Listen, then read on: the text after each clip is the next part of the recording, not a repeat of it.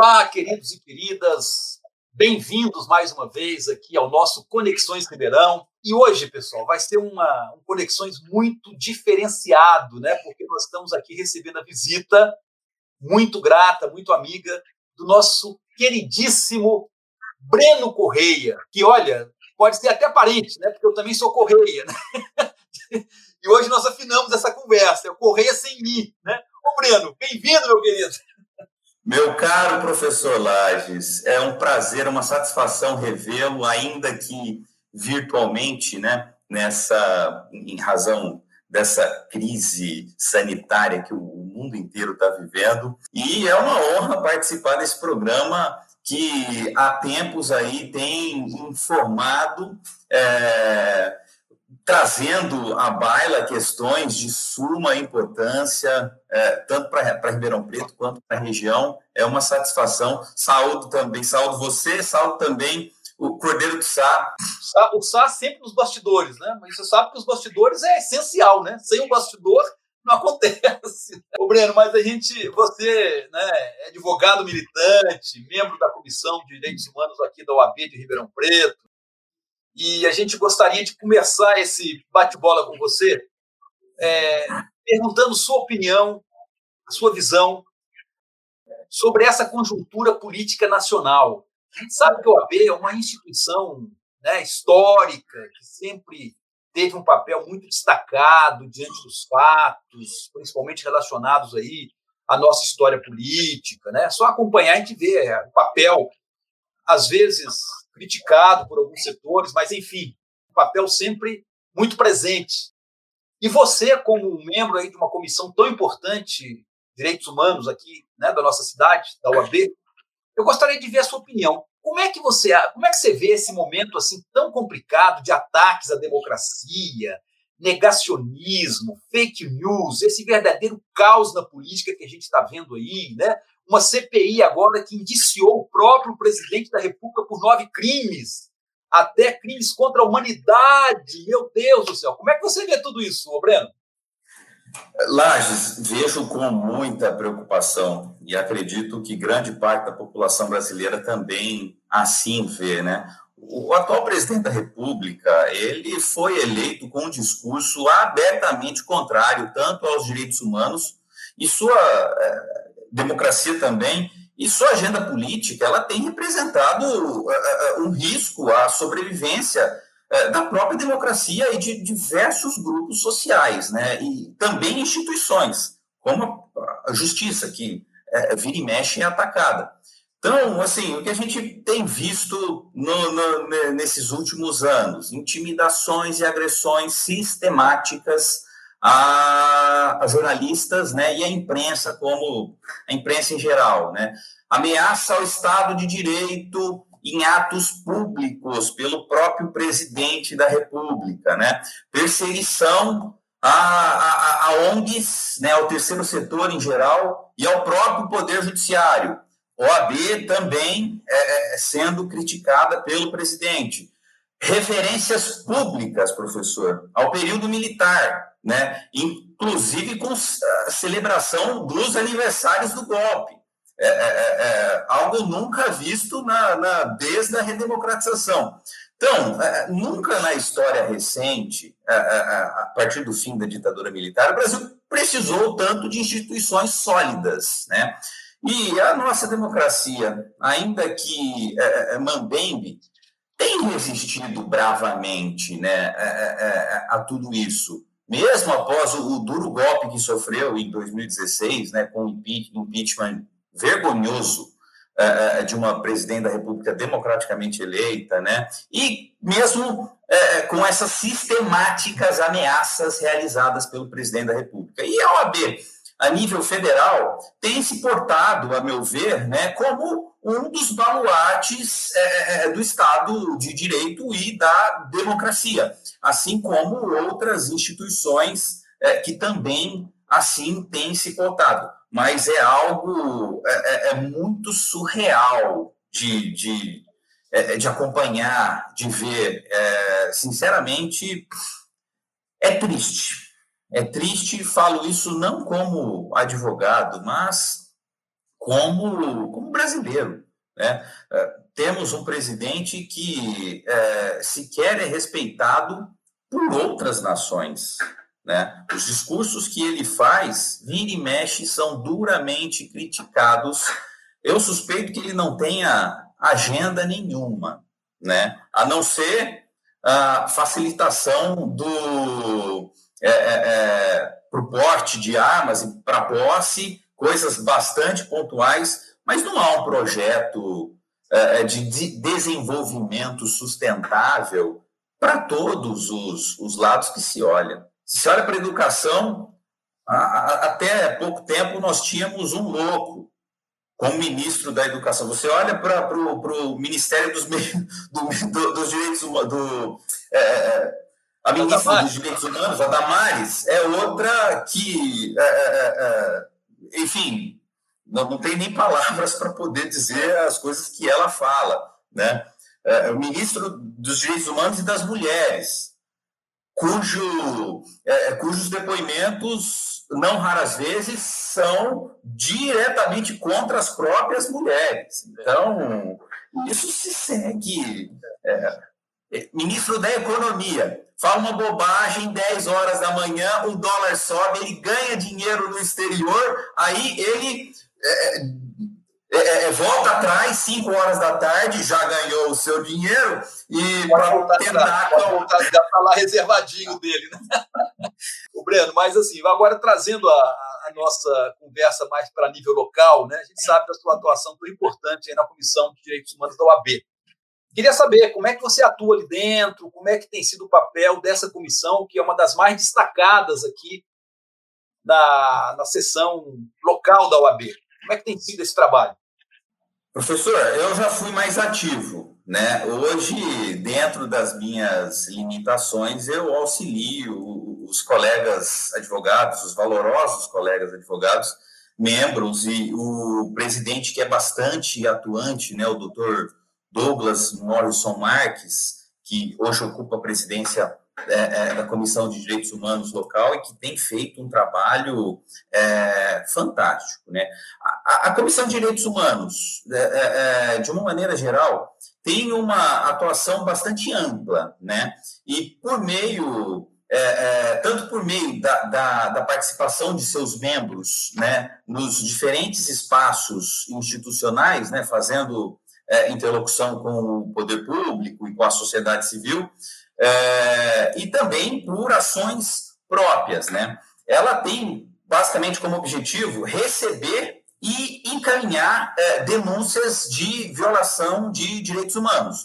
Além, é claro, de realizar cursos, é, congressos, palestras, é, enfim, voltados tanto para a advocacia, tanto para os seus membros, como para a sociedade de uma maneira geral. Né? Sempre na perspectiva é, do fortalecimento e da efetivação desses direitos no Brasil, que sabemos é, é, é, têm sido bastante atacados ultimamente. Aqui em Ribeirão Preto, nesses dois anos e meio, nesses três últimos anos, né, houve uma participação bastante ativa da, da, da Comissão de Direitos Humanos com relação às, às reintegrações de posse, né, realizadas pela, pela, pela prefeitura, sempre no intuito de auxiliar as pessoas que estão em condições de vulnerabilidade, sempre auxiliando na interlocução, principalmente com a polícia, né, no ato de cumprimento dos mandados de, de reintegração de posse. Sempre teve um representante é, é, é, da Ordem dos Advogados do Brasil, da Comissão de Direitos Humanos, quase todas as reintegrações de posse, porque é, Ribeirão Preto é grande, às vezes as denúncias não chegam a tempo, né? E, mas é, a comissão prestou um papel muito importante é, com relação à moradia popular. Também atuou bastante com questões relacionadas ao sistema é, prisional. Chegar, é, Lages, chegaram denúncias gravíssimas para a comissão. É, como, por exemplo, escassez de água e comida para, para detentos, né? além de tratamentos, é, digamos, indecorosos para com os familiares do, dos, dos, detentos e para com eles mesmos, né? Então, e, e, a comissão sofre bastante crítica por conta disso, né? Já que é, parece que a pessoa que foi condenada judicialmente por um crime, ela é, perde a sua condição de cidadã e não tem mais direito. Então, as coisas que acontecem dentro de um presídio, de maneira geral, elas, a, a sociedade, de uma maneira geral, ela não, não dá muita bola, né? Mas a comissão trabalhou, entrou em contato com os diretores, né, de onde vieram essas denúncias, e a situação não está das melhores, mas também as, é, as denúncias graves que foram recebidas foram apuradas e os encaminhamentos também foram realizados tanto para o Ministério Público quanto para a Defensoria Pública, né, que possui legitimidade para propor as ações é, é, necessárias. Enfim, questões também com relação à, à violência policial, né, que vira e mexe também temos aqui em Ribeirão Preto, violência contra é, pessoas em situação de vulnerabilidade. Também chegam denúncias, é, não, não raras vezes chegam denúncias para a comissão a respeito disso.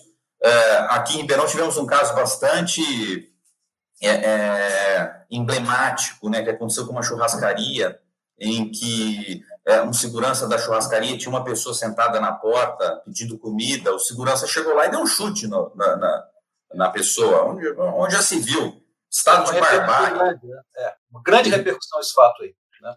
Teve muita repercussão e a pessoa já está respondendo nos meios legais, né? foi instaurado inquérito, enfim, as demandas são muitas. Um caso em que você está atuando diretamente através do seu escritório, juntamente com o seu pai, doutor Luiz Vicente, é, que é aquela questão do deputado bolsonarista Douglas Bispo, né, que inventou de fazer uma, uma lista é, dos desafetos né, de cidadãos e cidadãs brasileiras que possam é, apresentar alguma ameaça para o presidente Bolsonaro, expondo dados, expondo informações dessas pessoas, né?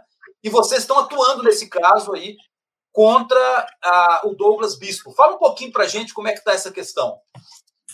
Pois é, um caso também surreal, é, nunca visto na, na, história recente é, do Brasil, né? Então, ele, na qualidade de deputado estadual, né, e movido talvez por uma concepção ideológica que ele é, é reputava, reputava acertada, ele pediu para os seus seguidores né, nas, redes, nas redes sociais é, que esses seguidores amealhassem e lhe remetessem informações de pessoas é, supostamente antifascistas, né? O que grupo que ele, adjet, ele próprio adjetivou de, de criminoso e antidemocrático. Então ele foi nas redes sociais e pediu dados dessas pessoas é, para os seus seguidores e dados pessoais. Muito, muitas pessoas tiveram número de telefone, endereço é, é, é compilados nesse, nesse, nesse dossiê que ele aglutinou para poder levar para a polícia, para o consulado americano, como se esses dados fossem de alguma prestabilidade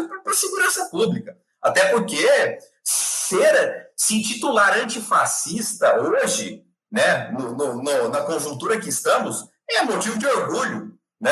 É, então, algo muito sem lógica. E esse dossiê, por algum motivo, vazou. Né? E, as, e essas pessoas que se auto-intitularam antifascistas ou que é, é, os seguidores desse deputado é, pens, pensaram que ó, esse cara é antifascista, vou, vou pegar os dados dele e mandar para esse dossiê. Esse dossiê vazou essas pessoas tiveram seus dados é, é divulgados, né?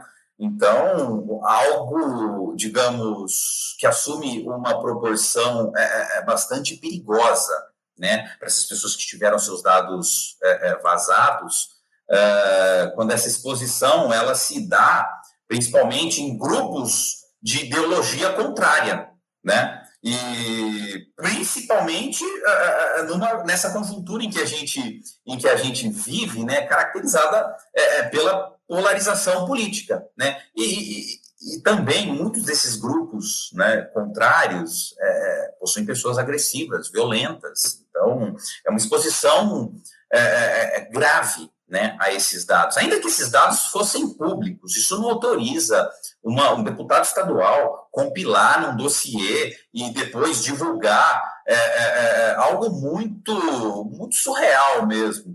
E, enfim, aí isso acabou é, é, gerando várias ações na justiça. Né? Nós ingressamos com uma ação para uma pessoa específica, pedindo indenização, até porque ela é, acabou recebendo ameaças em seu, em seu WhatsApp, ameaças anônimas, né, por conta dessa exposição, e o deputado acabou sendo condenado, o processo ainda está em fase de recurso, mas mais do que isso, também houve, pelo Ministério Público, a propositura de, de uma ação civil pública para atingir todos os que tiveram os dados divulgados, uma ação coletiva é, é, é, cujos beneficiários serão todos, né? A ação ainda está tramitando, mas quando vier a transitar em julgado, todo mundo que teve o seu, é, os seus dados divulgados, basta pegar essa decisão. É, já tem decisão favorável em primeira instância nessa ação coletiva movida pelo Ministério Público e é, procurar o seu, o seu advogado, enfim, para poder quantificar essa indenização. Então, algo muito grave, extrapolou aí os, os deveres é, é, é, é, que um deputado poderia ter, não faz nenhum sentido o que ele, o que ele fez. E foi condenado em primeira instância, no processo em que nós estamos atuando. Em segunda instância, também foi condenado. Os três desembargadores que analisaram a questão foram unânimes é, é, em dizer que a atitude do deputado foi totalmente equivocada. Totalmente equivocada. Agora, é, esperamos também, quando essas ações vierem a, a, a ter a decisão em definitivo, que ele honre e pague as indenizações é, nas quais ele foi, ele foi condenado. Isso eu quero ver. Se essa moral e se essa ética que ele tanto prega na tribuna, se ele, como pessoa física, é, terá essa hombridade de poder indenizar todos e todas que tiveram seus dados é, divulgados. Ô, Breno, mas o bolsonarismo é isso, né, meu querido? É isso aí. A forma de atuação é essa forma agressiva, essa forma ofensiva, né? É, enfim, a gente né, rezando para terminar essa quadra, para vencermos aí esse período e entrarmos numa fase mais de equilíbrio, mais de racionalidade e até mais de respeito para com as pessoas, né? Perfeito. E, é, e, e é, é, é, muita coincidência, né? Esses casos escabrosos que saem na mídia não falha. Você entra nas redes sociais da pessoa, é, é você vê para quem ela votou, porque fez campanha e tal. Não, não falha, não falha. É, é impressionante isso, é muita coincidência. Muito boa a nossa conversa. Muito obrigado por ter vindo, tá? Eu é que agradeço ah, o convite, é sempre uma satisfação conversar com você. Eu, obrigado. Vamos encerrando aqui mais esse Conexões, né? Agradecendo aí quem nos acompanhou, quem está é, seguindo aí a gente no YouTube, se inscreve no nosso canal para continuar nos acompanhando, né? Faça uma visita ao nosso blog, né, para assistir não só essa entrevista tão legal com o Breno, mas também as outras anteriores que nós já fizemos aqui no Conexões. Vai lá no nosso blog www.professorlages.com.br. Um grande abraço, um grande beijo, até a próxima vez, até a próxima próximo programa do Conexões com mais outra entrevista sensacional. Abraço, um beijo para todos e todas.